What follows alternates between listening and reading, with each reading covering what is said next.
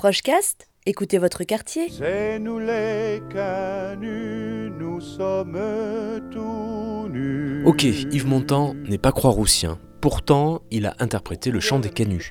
Nicolas Rivier, lui, habite les pentes et collectionne sans relâche des disques du monde entier qui creusent le sillon de la révolte, de la rébellion et du refus. Il est frais écouté à la bibliothèque du 4e, samedi 14 novembre à 16h, avant-goût dans Prochecast.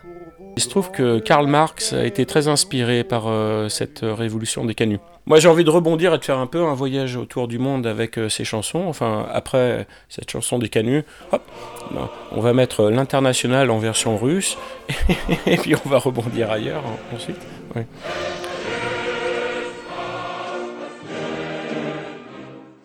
À force d'accumuler, enfin finalement j'en ai bientôt 3000, je me suis rendu compte qu'il y avait quelque chose un peu spécial, euh, que bon, à force d'acheter de la musique du monde, euh, euh, il y avait aussi euh, des redondances, enfin comme un thème, parce qu'en fait, euh, oui, en France, il y a beaucoup de labels de musique du monde. Dans le lot, il y a énormément de, de réfugiés politiques euh, qui viennent d'Espagne, d'Italie, euh, du Chili, enfin toute l'Amérique latine, bien sûr, qui est euh, gauchiste et qui fuyaient les, les- les dictatures. Et en fait, euh, bah, c'est pas rare qu'ils viennent se, se réfugier en France, ou en tout cas soient produits par, euh, par des labels français. Ya viene la.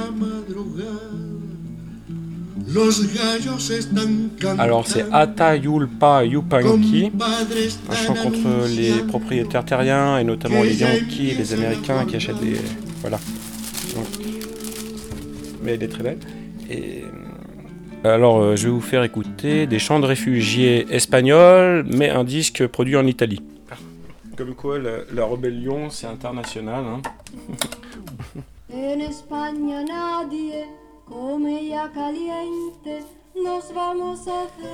Chant de lutte, un outil de résistance, une heure musicale avec le collectionneur Nicolas Rivier, samedi 14 novembre à 16h à la bibliothèque du 4e, plateau de la Croix-Rousse. Prochecast, écoutez votre quartier.